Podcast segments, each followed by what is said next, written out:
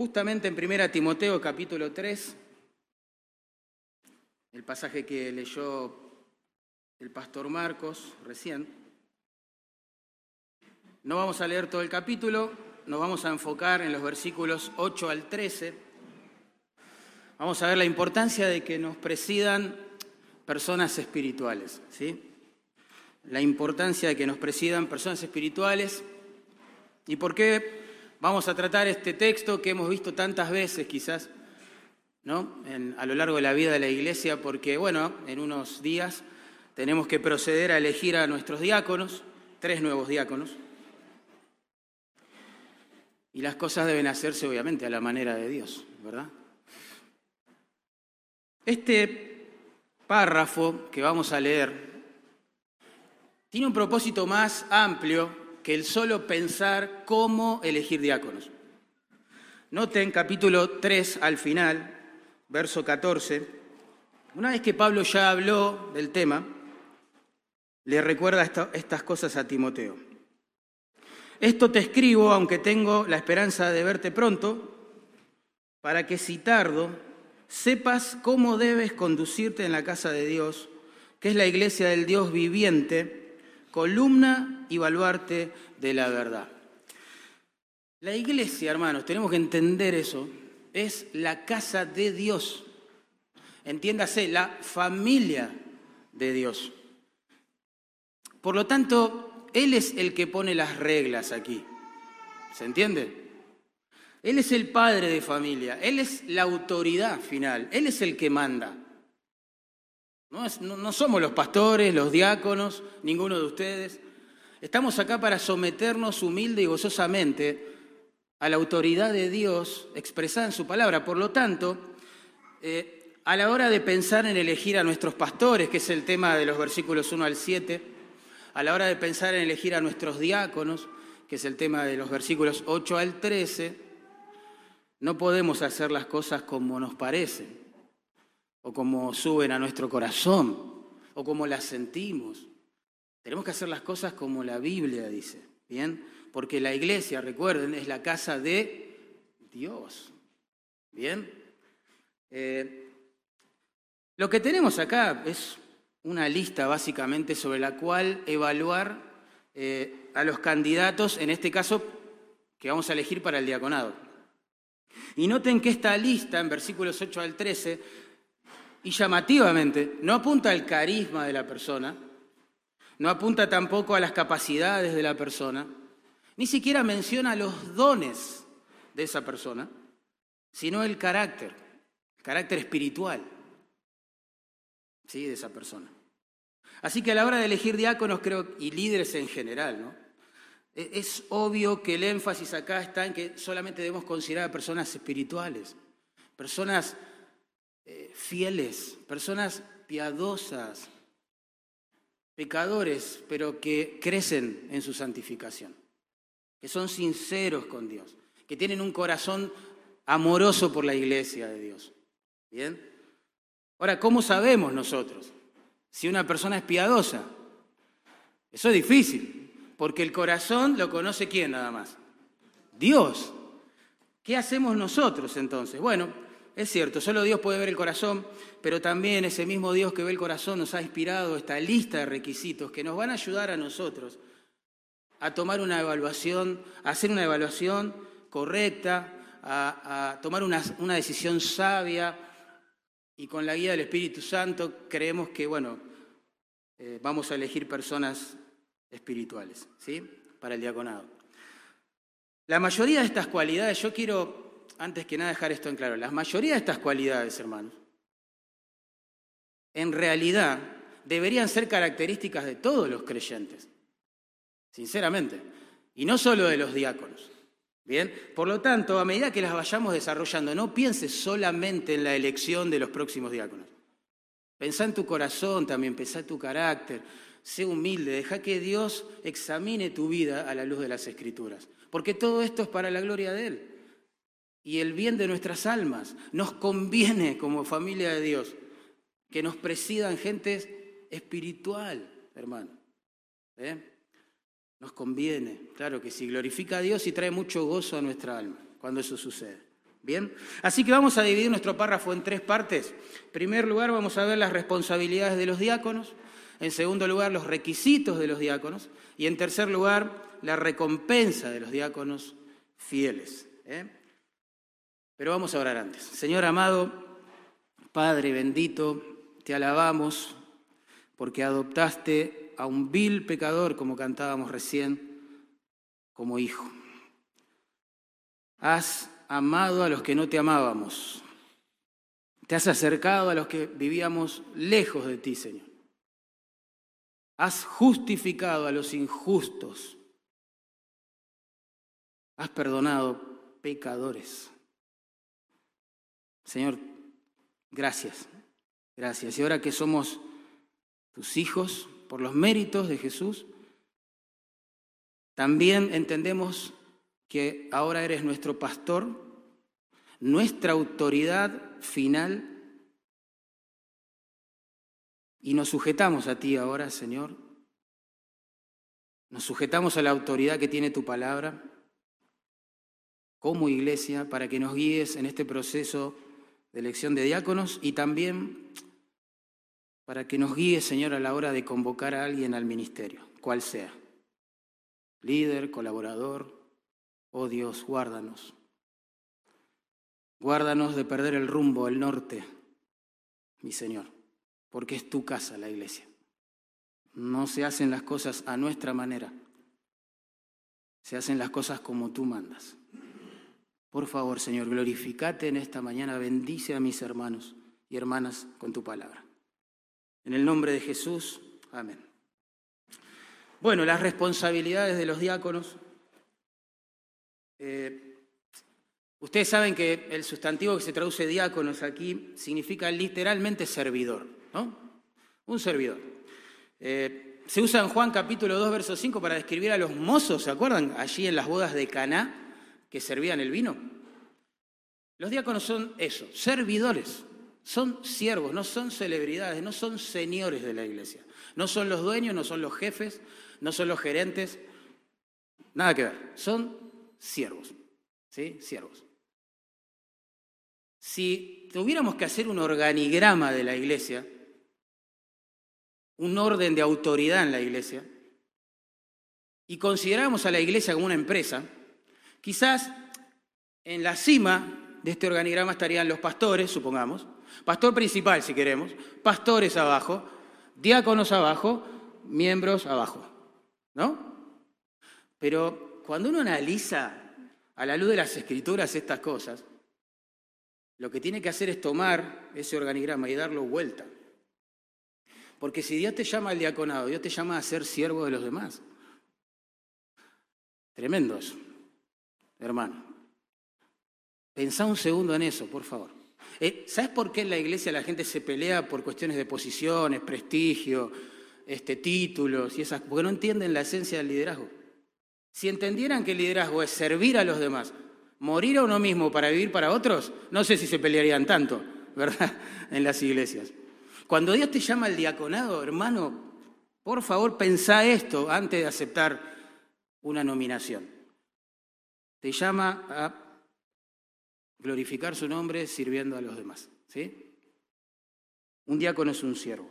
La primera vez en la historia de la revelación bíblica que este término diácono se usa para referirse al oficio ¿sí? del diácono en una iglesia local, lo encontramos allí en Filipenses capítulo 1, verso 1. Allí Pablo saluda a la iglesia de esta forma, a todos los santos que están en Filipos, con los obispos o pastores, ¿no? Y diáconos. ¿Ven? Eh, y la segunda vez que se habla de este oficio es cuando Pablo escribe esta carta que tenemos delante de nuestros ojos. O sea que la historia de la iglesia nos muestra que 30 años después de su nacimiento aproximadamente, el oficio del diácono ya estaba, digamos, reconocido en las iglesias locales. ¿Se entiende? En un sentido, todos somos diáconos del Señor, porque todos somos siervos del Señor. ¿sí? No somos señores. Trabajamos bajo su autoridad. Recuerden, para la gloria de Él, el bien de las almas, ¿no? Pero dentro de ese grupo de siervos y siervas, Dios va a llamar a algunos hombres a ser diáconos. ¿Bien? O sea, a servir a los demás. Es interesante que a pesar de que es un oficio que encontramos en el Nuevo Testamento, eh, no se especifican, no se detallan, digamos, las responsabilidades que los diáconos tienen que cumplir. Es muy interesante eso. Por uno se pregunta, ¿no? ¿Por qué Dios instituye el oficio del diácono y no nos dice a la vez lo que tiene que hacer? ¿Verdad? Bueno, al menos hay dos respuestas a esa pregunta. La primera, porque Dios está más interesado claramente, y lo vemos a la luz de esta lista que tenemos frente a nuestros ojos, está más interesado en lo que un diácono debe ser que en lo que un diácono debe hacer. Claramente. Y en segundo lugar, es porque los diáconos, al ser siervos por naturaleza, deberían estar dispuestos a hacer cualquier servicio que sea necesario dentro del el variado contexto, digamos, que caracterizan a cada iglesia local. Les pongo un ejemplo. Allí en Jerusalén, en Hechos capítulo 6, era necesario que algunos hombres eh, se hicieran cargo de la distribución de los alimentos que donaban los hermanos para suplir la necesidad de las viudas, ¿verdad? Pero nada de eso fue necesario en las iglesias en Creta, por ejemplo, donde estaba Tito ministrando. Tampoco fue necesario aquí, en Éfeso, si no Pablo se lo hubiera dicho a Timoteo. ¿Bien? Entonces, en sí el diácono es un siervo y debe estar dispuesto a eso, a servir. Y ese servicio toma la forma de las necesidades que caracterizan a una iglesia local. Según las confesiones de fe bautista del siglo XVII, los diáconos deben cuidar de los pobres y de los enfermos. Para los bautistas del siglo XVIII, un siglo después, los diáconos deben tratar los asuntos seculares, decían ellos, de la iglesia, y servir tres mesas. La mesa del Señor, es decir, la Santa Cena. La mesa de los necesitados, es decir, ministrar en las áreas de misericordia dentro de la membresía, y la mesa del pastor, decían ellos, para liberar sus manos y tiempo para que él pueda predicar, enseñar y orar. En 1920 ya, más cercano a nuestros días, los teólogos bautistas del sur comenzaron a enseñar que los diáconos, así lo expresa el escrito, los diáconos deben apoyar al pastor en su servicio espiritual, cuidando de las temporalidades de la iglesia, entiéndase, de la propiedad y de las finanzas. Como verán, eh, digamos, cada declaración de fe y práctica que leí le asigna a los diáconos un rol similar pero a la vez diferente. ¿Notaron eso? Entonces, ¿qué hace un diácono en Carapachay? Nos tenemos que preguntar nosotros.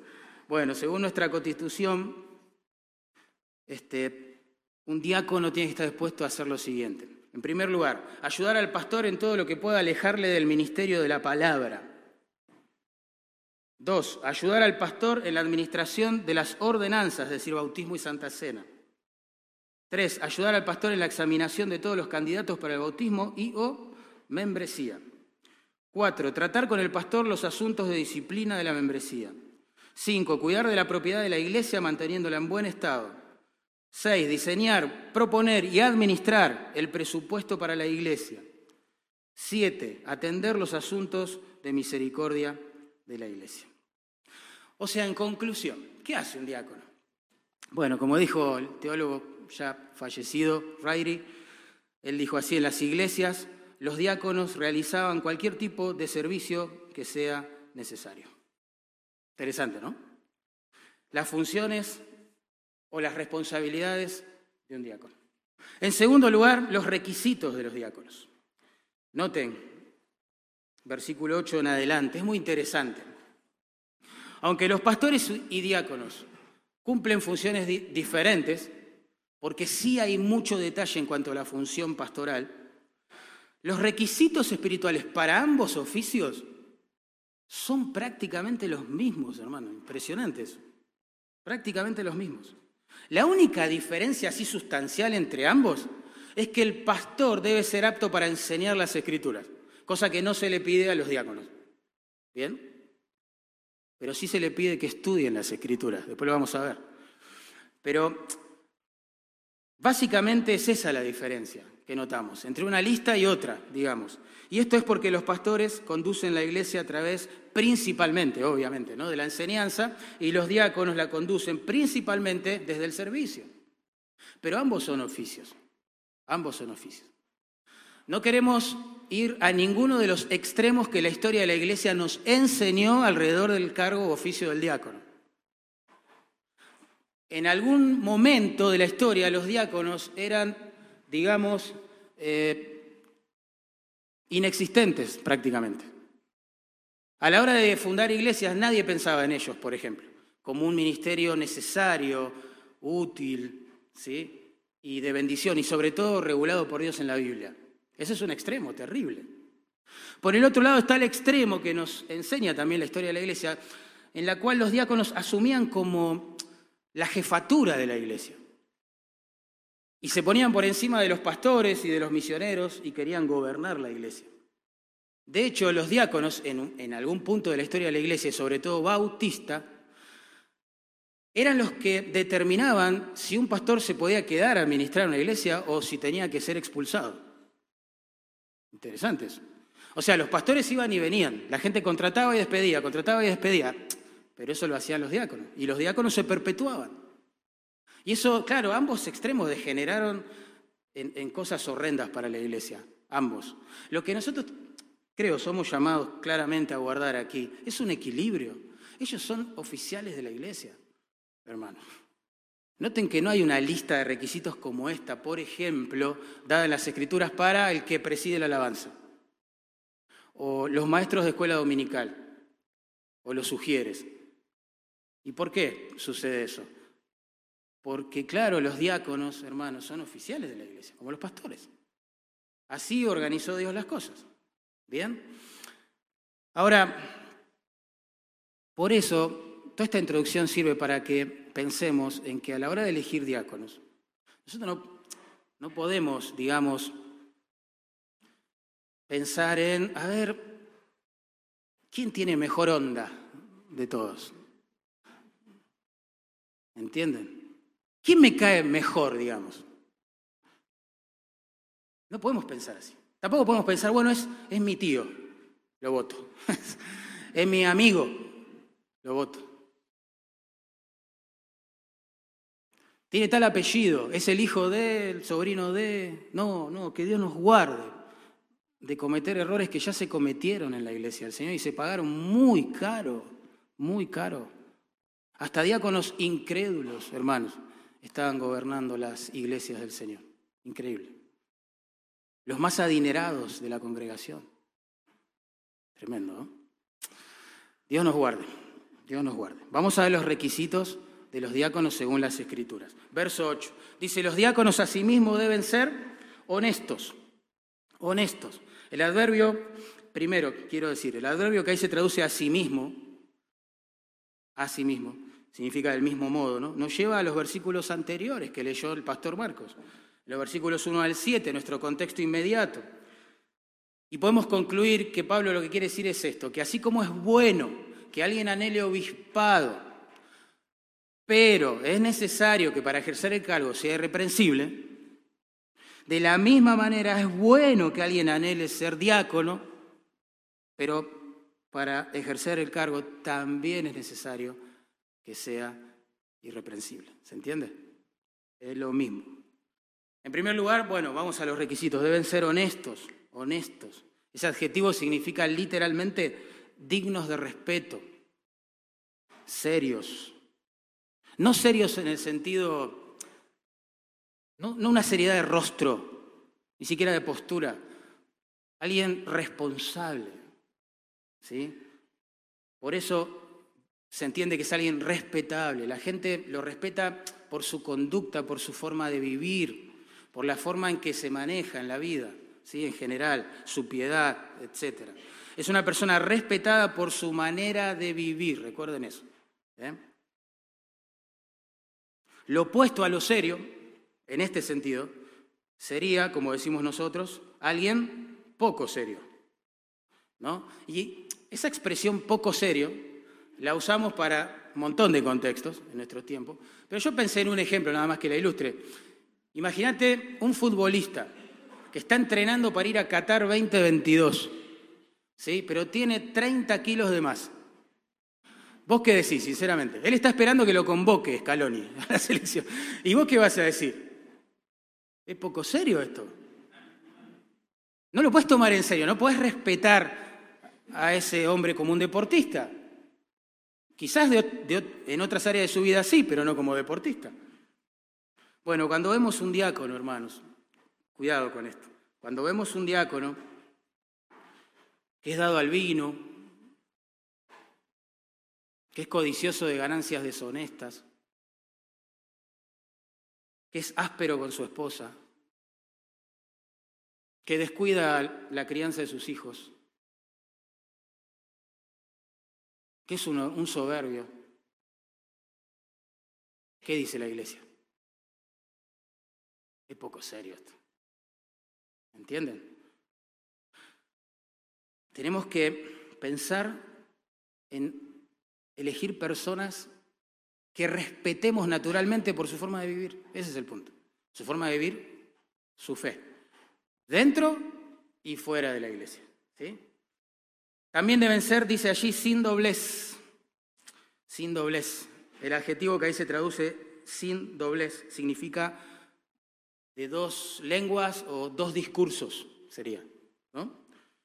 Eh, bueno, interesante. Describe una persona que Básicamente le dice una, una cosa a alguien y otra completamente distinto a otra persona. ¿Se entiende? Dice una cosa aquí, otra cosa allá, otra cosa allá. Es como el camaleón, adapta sus posturas, sus convicciones, sus opiniones según la ocasión, según donde se encuentre. ¿Bien? Bueno, un diácono con esas características va a ser una bomba de tiempo en la iglesia. ¿Sí? Porque ese hombre va a, ser, va a tener una opinión cuando esté reunido con el resto de los diáconos y pastores y quizás va a dar una completamente diferente cuando esté fuera de esa mesa y eso va a traer muchos problemas a la congregación. Un diácono debe tener convicciones. ¿Se entiende? No, no tiene que pedir prestado opiniones ajenas. Tiene que tener convicciones y un solo discurso. ¿sí? Un hombre que cuenta historias o expresa opiniones diferentes a diferentes personas, pronto va a ser descubierto. La, gente de la iglesia se da cuenta cuando alguien es así. Dice, che, pero a mí me dijo tal cosa. No, pero a mí me dijo tal otra. Oh, en serio, a mí me dijo tal otra. Y automáticamente esa persona ya deja de ser respetable por su conducta, deja de ser seria. ¿Se entiende? El hombre acá de doble discurso, digamos, es como la almeja, ¿no? Se entierra con su propia lengua. Pierde el testimonio, pierde el respeto por su forma de conducirse. Dice que los diáconos también allí no deben ser dados a mucho vino, no deben ser dados a mucho vino. Literalmente esto debe leerse así, que no se detienen. La idea es que no le dan, no le prestan tanta atención, digamos, al vino. Algunos decían que describe a alguien que está aferrado al vino, que es amigo del vino, que permanece al lado del vino. Bueno, todo esto, este, lo que quiere comunicar, no es que está prohibido que un creyente tome vino. Yo lo digo por las dudas esto. Porque no puedo decir lo que el texto no dice. ¿Está bien? El texto no dice que está prohibido tomar vino. Así que si vos tomás vino, no te sientas culpable ahora por lo que yo estoy diciendo, porque no dice eso el texto. Ahora, si vos abusás del vino, Sí, tenés que tener convicción de pecado y confesar al Señor. Claro que sí, pedir ayuda. Porque te vas a meter en problemas vos y vas a meter en problemas a tu familia. Y si tenés un cargo en la iglesia vas a dar un testimonio horrible del Evangelio de Cristo Jesús. Pero Pablo no prohíbe el uso del vino. De hecho, en capítulo 5, verso 23, noten, den una vuelta de página, le aconseja allí a Timoteo, su joven discípulo, ya no bebas agua, sino usa un poco de vino por causa de tu estómago. Algunos dicen, bueno, pero el vino de aquel entonces no tenía tanta graduación de alcohol como el actual. Sí, es verdad, pero la gente se emborrachaba igual, hermano. Pensá en la iglesia en Corinto, es vino, es vino con alcohol.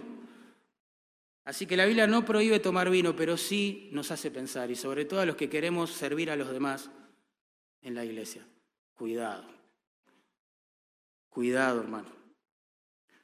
Mira, el diácono debe estar libre de, de todo tipo de vicios que lo esclavicen, obviamente. Pero también debe cuidar de ser tropiezo a personas que están esclavizados por esos vicios. ¿Sí?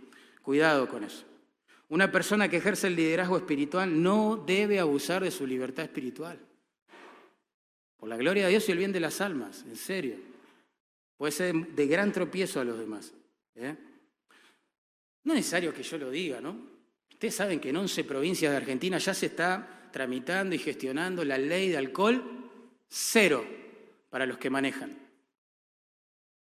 Yo creo que los controles de alcoholemia a veces siembran más temor en el corazón del creyente en cuanto al abuso del vino que las escrituras.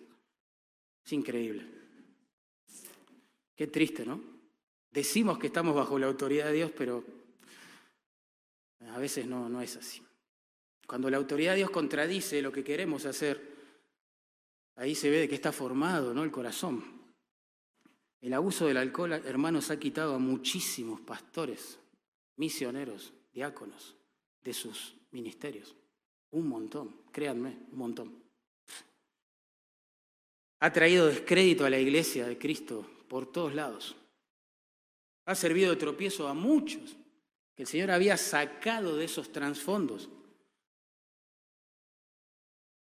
Y por si alguien tiene alguna duda en cuanto al abuso del alcohol, en Proverbios 23, 29 dice lo siguiente la palabra de Dios. ¿De quiénes son los ayes ¿De quién las tristezas? ¿De quién las rencillas o peleas? ¿De quién las quejas?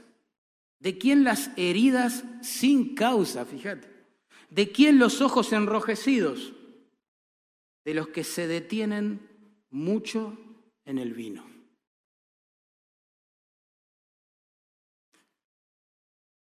Tremendo. Bueno, avanzamos. Los diáconos no deben ser codiciosos de ganancias deshonestas. Miren, si el vino ha traído el abuso ¿no? del vino ha traído descrédito a la iglesia, el mal uso del dinero también. Aquí básicamente esta palabra lo que significa es no ganancias vergonzosas. Eso significa. No ganancias que avergüenzan. ¿Sí? Los diáconos deben ser honestos, obviamente en lo tocante al manejo del dinero, pero también a la forma de obtenerlo.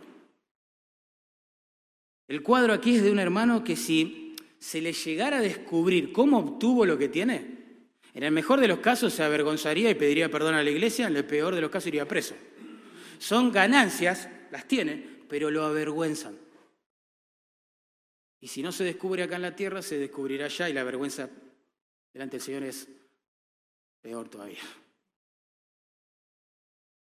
Pero en la iglesia primitiva, ustedes saben que como parte de sus responsabilidades ministeriales, los diáconos administraban el dinero de las ofrendas, la distribución de los alimentos que ofrendaban los hermanos para las viudas, los huérfanos y los pobres. La tentación para los diáconos podría estar, digamos, en la acción de quedarse con esas cosas o parte de esas cosas como si fueran provisión para su vida cuando no lo eran. Y quizás el diácono trabajador, repartidor de estos bienes diría, bueno, pero yo me mato trabajando, me merezco algo. Tuc. ¿Entienden? Judas, dijo alguien, no fue el único tesorero que robó dinero de las ofrendas y que traicionó a Jesús por unas miserables 30 piezas de plata. La historia de la iglesia nos muestra también esta página oscura y triste. Y triste. Solo mi Dios sabe cuántas iglesias perdieron su testimonio por causa de algún diácono, pastor, lo que sea, codicioso que ha estafado a las ovejas. Impresionante. ¿eh? Por eso doy gracias a Dios por los que administran el dinero en nuestra iglesia, que no somos los pastores, son los diáconos, porque ellos son transparentes, hermano. Y encima están, dentro de un sistema organizado que, digamos, eh, todos deben rendir cuentas a todos. Se dan informes a la membresía, de los ingresos, de los egresos. Qué bendición trabajar así. ¿Eh? ¿No? Qué paz queda eso. Bueno, eso es en cuanto al carácter piadoso. Verso 9. Tienen que tener también los diáconos un compromiso sincero con las escrituras. Noten. Que guarden el misterio de la fe con limpia conciencia.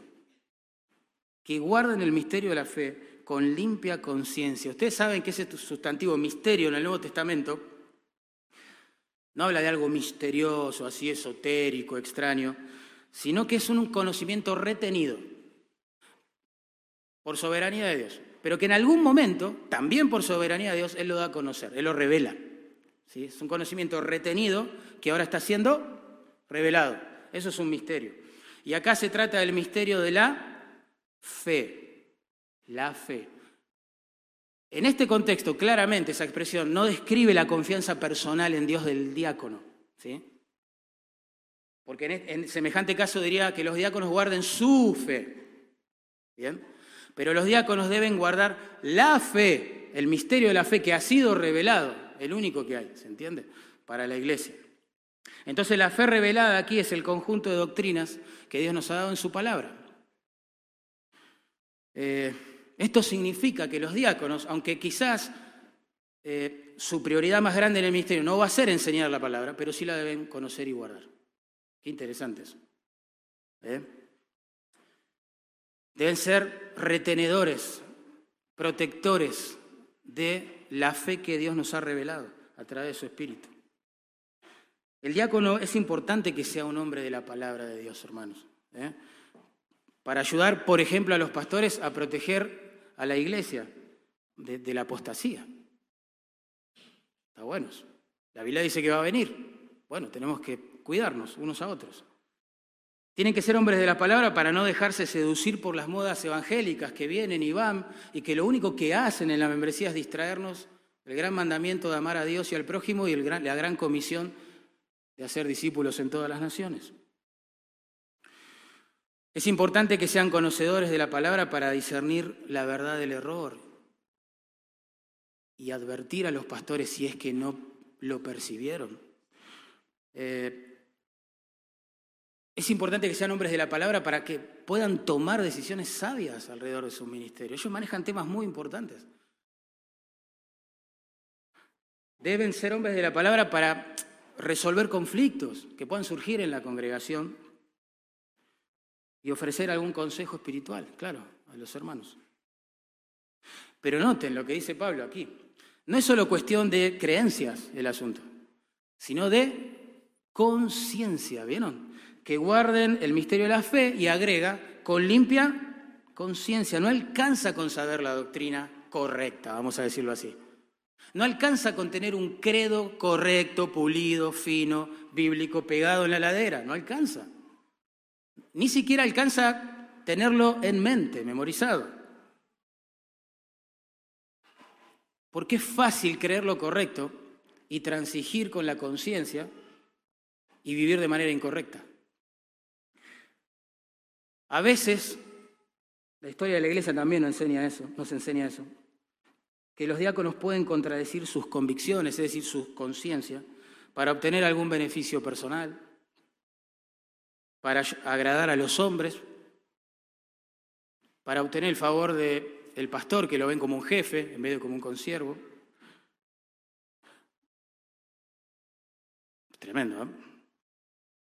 Si un diácono tranza en su conciencia, va a caer en multitud de pecados y la iglesia va a ser afectada, hermanos.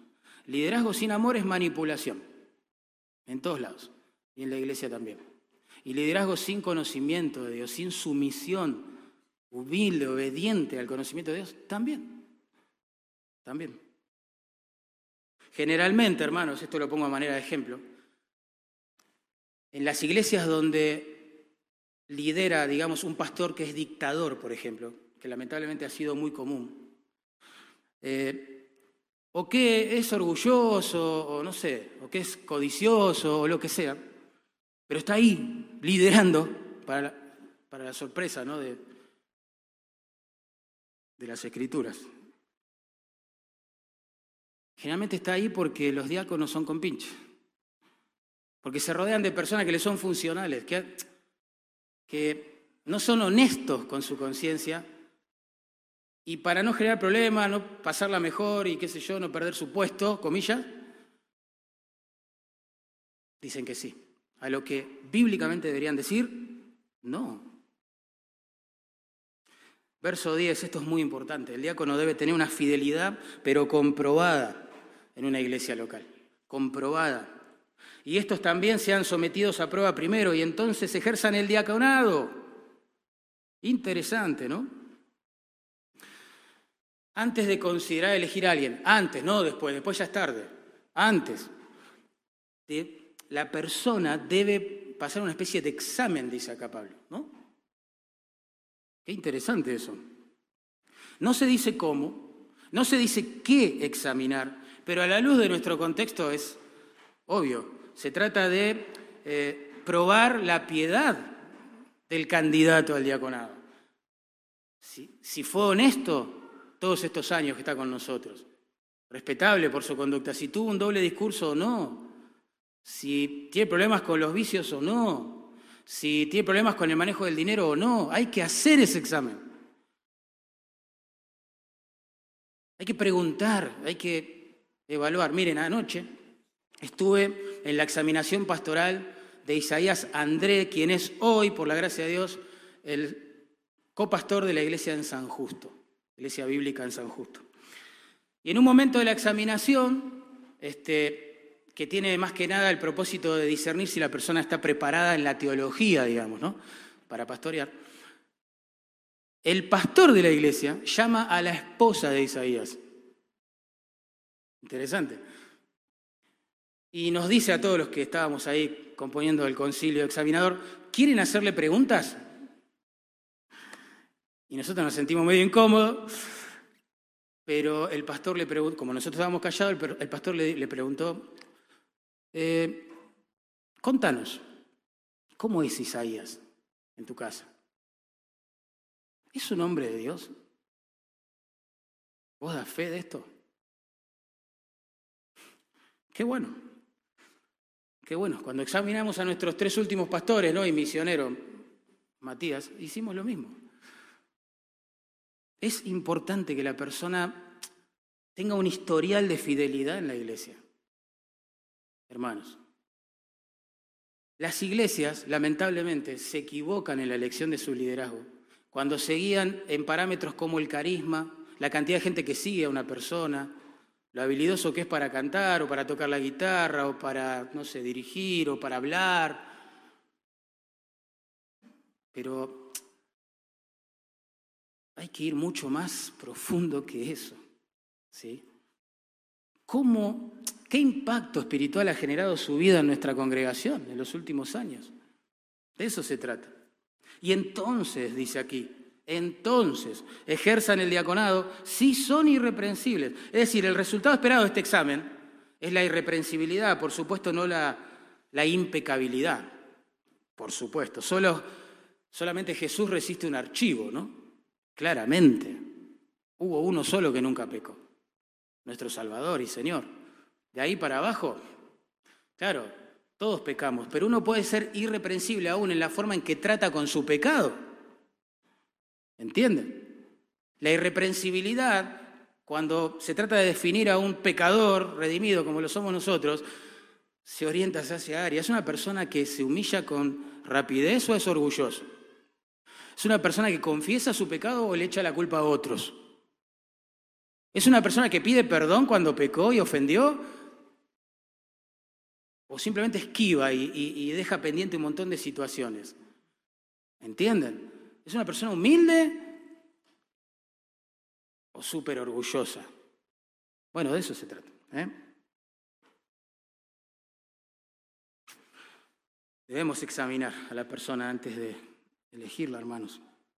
¿Es una persona que históricamente buscó la unidad de nuestra iglesia o realmente erosionó la unidad de la iglesia con sus comentarios. Tenemos que pensar en eso. ¿Es una persona que promovía la gloria de Dios, promueve la gloria de Dios o se promueve a sí mismo? ¿Qué ministerio realizó en nuestra iglesia en los últimos años? ¿Y cómo lo hizo? ¿Con qué actitud? ¿Fue fiel? ¿Fue humilde? ¿Un hombre de la palabra? En estos años, ¿hay evidencia de que él ama a su iglesia local? ¿O es extremadamente duro con sus errores y falencias? Porque si no ama a la iglesia, no la va a poder servir. ¿Es una persona que ama a sus líderes o los menosprecia? ¿Es una persona que está involucrada en la comunión fraternal de la iglesia o hace su vida? Su ministerio es un rancho aparte en la iglesia. Es su reino. Tenemos que pensar esas cosas, hermano. ¿Saben por qué? Porque la iglesia es la casa de a todos nosotros nos conviene, nos bendice que nos lideren, que nos presidan, que nos enseñen personas fieles, hermanos. ¿Eh? Verso 11, muy discutido. Yo, quizás en otra oportunidad, no en esta, vamos a saltar los debates. Yo enseño mi convicción, debe tener una esposa piadosa el diácono, a pleno, ¿sí? La esposa del diácono también es importante. Verso 11, las mujeres asimismo sean honestas, no calumniadoras, sino sobrias, fieles en todo. En todo. Ustedes saben que hay tres posturas, eh, digamos, alrededor de la identidad de las mujeres acá mencionadas. Uno, una postura asumen que son las esposas de los diáconos, otra que son diaconisas y otras que eran hermanas que asistían a los diáconos en sus funciones. ¿sí? Las traducciones de la Biblia muchos no nos van a ayudar a definirnos, porque la Reina Valera y la Biblia de las Américas, que es la que generalmente usamos, traduce las mujeres, como acabé de leer.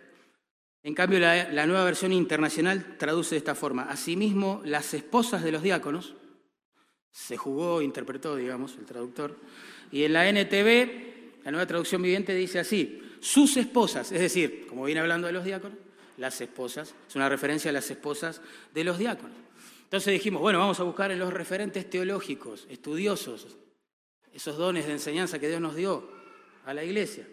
Bueno, tenemos exponentes para todos los wines. Este, por ejemplo, a favor de que son diaconisas, Pérez Millos, Núñez, Miguel Núñez y John MacArthur, que son esposas de los diáconos, Francisco La Cueva, Vain, que son mujeres auxiliares que ministraban al lado de los diáconos, Sugel Michelin, Hendrickson. Estoy mencionando a todos hombres piadosos, estudiosos, que respetamos mucho, ¿verdad? Yo quiero que nos enfoquemos en lo que importa. lo que importa aquí, ¿qué es? Que estos requisitos espirituales, hermanos, que, que se mencionan en el verso 11, deben ser exigidos tanto para las esposas de los diáconos, como para las diaconisas si las hubiera en alguna iglesia local, o para las mujeres que auxiliaban a los diáconos si las hubiere en una iglesia local. ¿Se entiende? O sea, es importante que las mujeres que sirven con los diáconos, vamos a decirlo así, no sean calumniadoras. Ustedes saben que el adjetivo calumniadoras ahí es diábolos, ¿verdad? ¿A qué te hace acordar? Que no sean diablas, sería algo así. Es duro, ¿no? Tremendo. Pero ¿por qué se identifica la calumnia con el diablo? Porque él es el calumniador de los hermanos. En Apocalipsis 12 él es el acusador de los hermanos. En Juan 8 es el padre de mentira. Si hay alguien que sabe pecar astutamente con su lengua es el enemigo de nuestras almas, el diablo y Satanás. ¿Qué es la calumnia? La calumnia básicamente es arruinar la reputación de alguien esparciendo, digamos, eh, datos falsos acerca de él. Eso es la calumnia. O exagerados, ¿no? Vieron cómo son. El hermano tal, papá no sabe. El problema con la calumnia es que uno la escucha y piensa, bueno, no pasó nada. Pero cuando te encontrás cara a cara en la iglesia al hermano calumniado, te vas a dar cuenta que sí te afectó. Porque lo vas a mirar con desconfianza y el hermano no pasó nada, sigue siendo el mismo. Pero el calumniador a vos ya te metió veneno en el alma. Y vos no sabés si es cierto, si no es cierto. de qué se trata, no conoces la historia, nada, pero ya hiciste un veredicto y lo recontrajuzgaste al hermano. Ese es el efecto de la calumnia. Por eso nunca somos tan parecidos a Satanás como cuando calumniamos a los hermanos.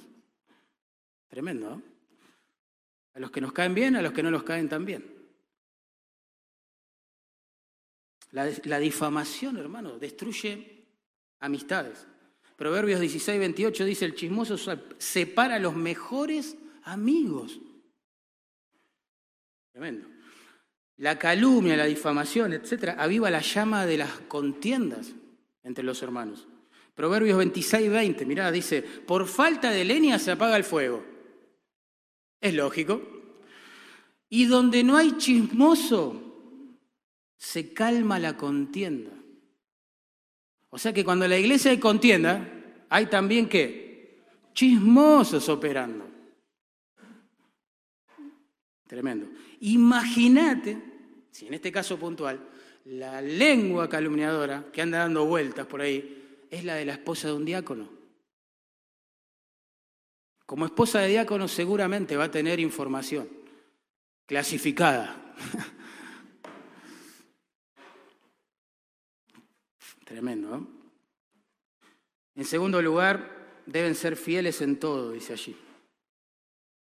Fieles, creíbles, confiables, dignas de fiar. Suelen ser esas hermanas que en toda iglesia hay, gracias a Dios, acá también abundan, en las cuales las hermanas de la congregación confían cosas que les pasan.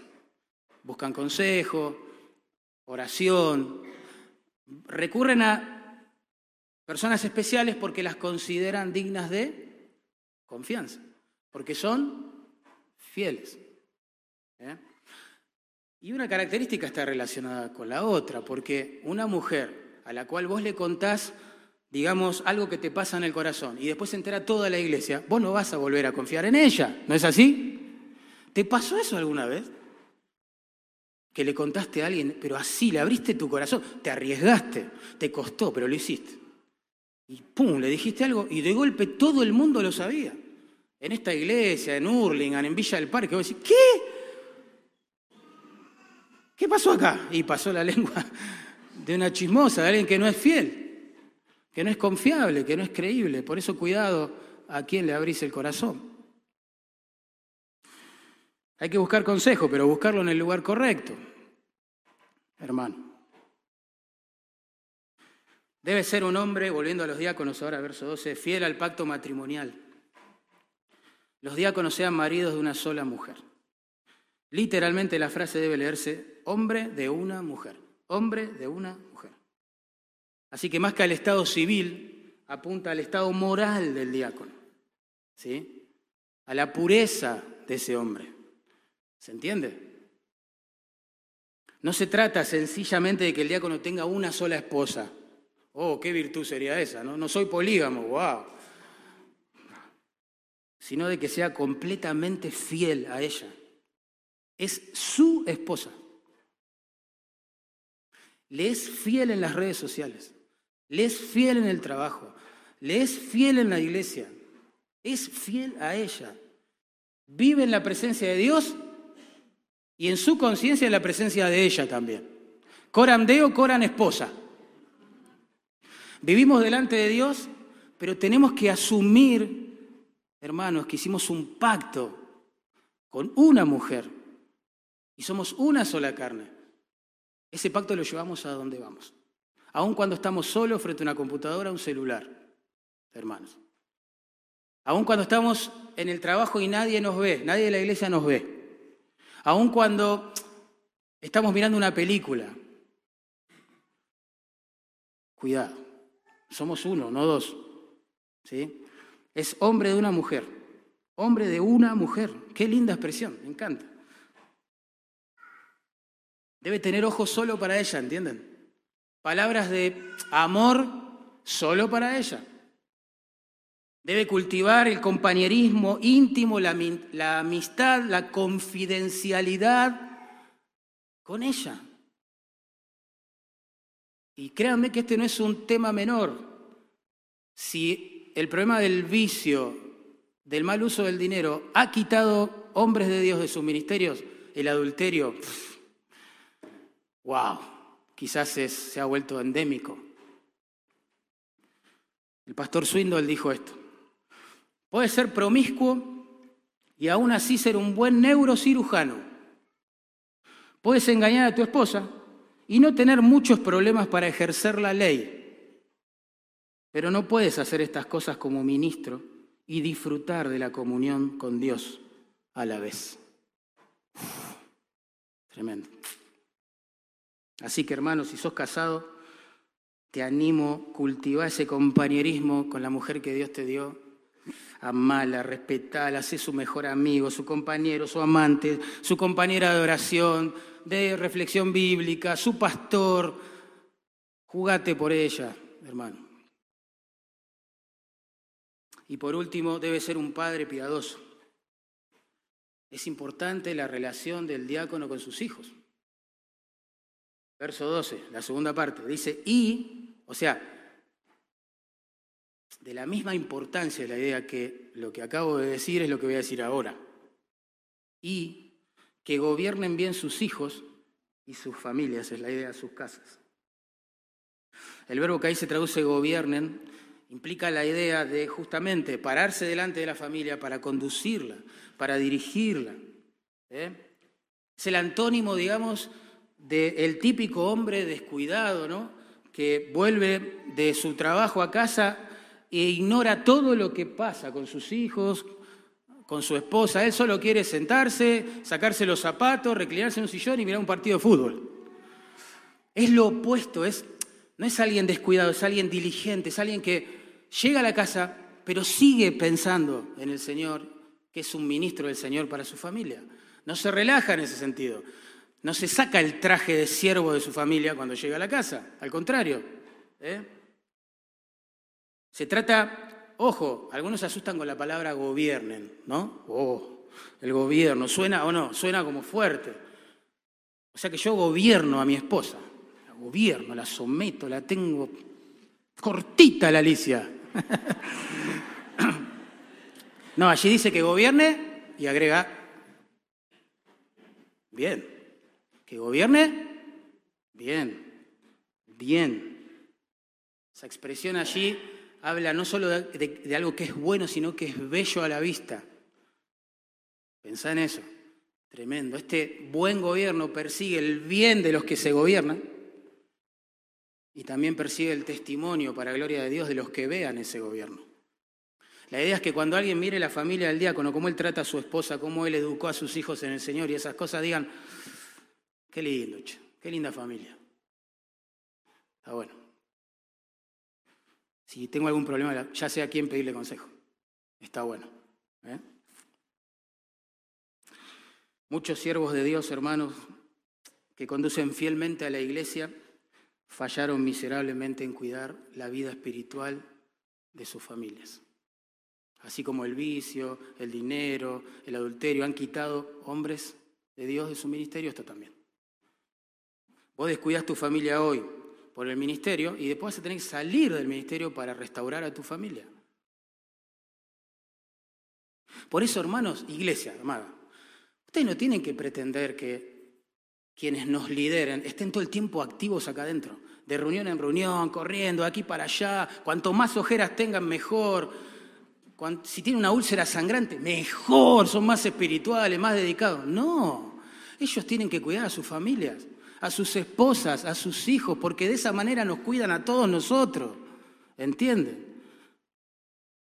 Oren por las familias de los líderes. Claro que sí, sus hijos, es importante, hermano. Un pastor, pero un pastor de verdad, ¿eh? que ha tenido que ser destituido de su cargo, resumió la causa con esta expresión. He pastoreado con pericia 400 ovejas, pero he descuidado a las cuatro que tenía en mi casa. Ay, Tremendo, ¿eh? Los diáconos que se ministren bien, dice allí, estas son las recompensas, ganan para sí un grado honroso, ¿verdad? y mucha confianza en la fe que es en Cristo Jesús. Qué importante, ¿no? Que es que nos lideren personas piadosas, ¿sí o no? Es fundamental, fundamental. Cuando esas personas piadosas nos sirven en humildad, sirven al Señor, ¿no? Sirviéndonos en humildad. Claro, su testimonio se potencia para bien. Y es una retroalimentación, no es para gloria de ellos, es para servirnos mejor. Es decir, Confiamos en nuestros líderes un poquito más porque ellos a través del tiempo han sido fieles y humildes. Y eso nos bendice porque yo sé a la hora de pedir un consejo, buscar una ayuda, a dónde voy a ir. Imagínate estar en una iglesia donde vos no sabes con quién hablar, porque desconfía de todo el mundo. ¿Ven qué, qué bien que hace Dios las cosas? Tremendo. Qué bueno que es Dios. Estos diáconos crecen en el respeto que se necesita para ministrar y en la confianza también que se necesita para ministrar. Saben, quiero terminar con una reflexión. Hoy arrancamos leyendo el versículo 14, los versículos 14 y 15 donde dice que la casa, la iglesia es la casa de Dios. La lección es obvia, las cosas se hacen a su manera. Es su familia. Por tanto, a la hora de elegir diáconos, pastores, pero no solo diáconos y pastores, aquellos que van a estar a cargo de nuestros jóvenes, aquellos que van a estar a cargo de los niños, que están ahora enseñándole a los niños la Biblia. Ujieres, discipuladores, los que trabajan en integración con las nuevas personas. Quiero decirte algo, hermano, vos que quieres servir a Dios. Esta lista es tu lista también. Salvo dos o tres requisitos que son específicos, el resto es lo que nos debería caracterizar. ¿Sí? A todos, los que queremos servir a otros en el nombre del Señor. A todos nosotros. A los que cantan, a los que tocan instrumentos, a todos, a los sonidistas, no sé, a todos. A los que evangelizan, los que fundan iglesias.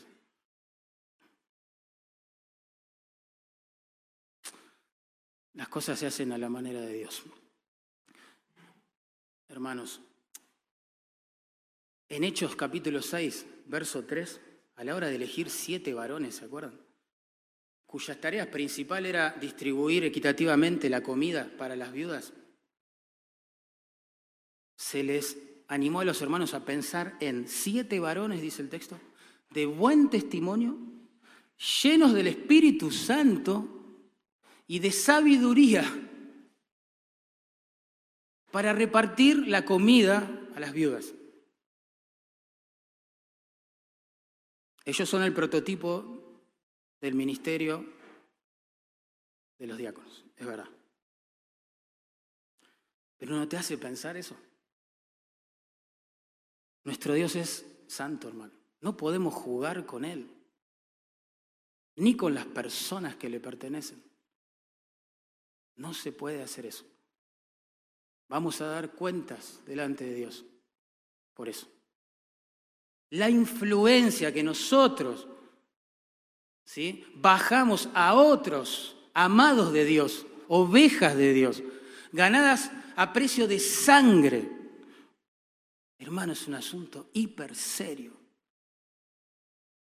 Hiper serio. Tenemos que tener mucho cuidado. Tanto el mensaje, la predicación, como el ministerio, lo que hacemos, la actividad, como el ejemplo, el modelo ¿sí? de los que servimos a Dios, eh, es importante para la madurez de la iglesia y para la gloria de Dios. Hermanos, mensajes buenos abundan en Internet. Elegí el tema que quieras, el pasaje que quieras, googlealo y vas a tener un buen sermón, seguramente. Hay malos, pero hay muy buenos. Pero modelos, modelos de piedad que influencian con su vida ¿sí? a las personas para que amen a Dios, para que vivan en santidad, para que vivan para la gran comisión, para que no desperdicien el tiempo, su vida y su dinero.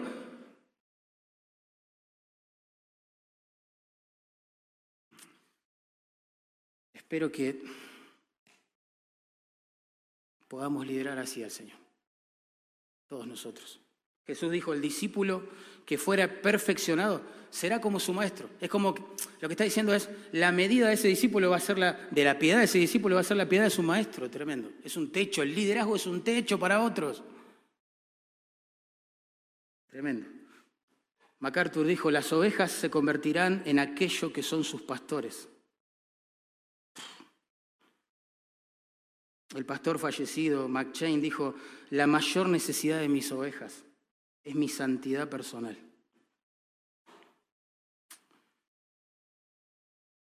Dime cómo son los líderes y colaboradores de la iglesia hoy y te diré cómo va a ser la iglesia el día de mañana.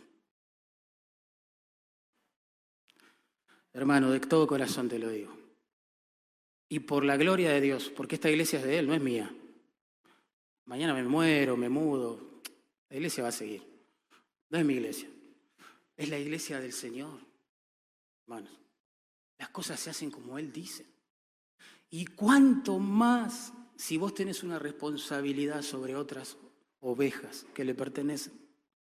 No juegues. Sé íntegro. Busca al Señor cada día. Orá, lee las escrituras, cuida tu alma. Por favor, cuida tu alma. Si tenés problemas espirituales, compartilos. Vamos a la sombra del Evangelio a, buscar esa gracia que nos trajo Jesús para resolverlos. Pero por favor no aparentes, no aparentes lo que no sos, porque tarde o temprano se va a descubrir lo que sos. Y las personas que a vos te ven como un referente se van a desilusionar. O peor aún, van a seguir ese ejemplo. Vamos a orar.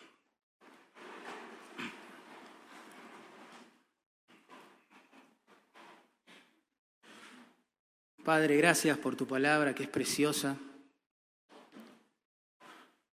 Gracias porque nos recuerda una vez más que la iglesia no es un invento del hombre, no le pertenece a ningún pastor, ningún diácono, ningún hermano, ninguna hermana, nadie jefe acá.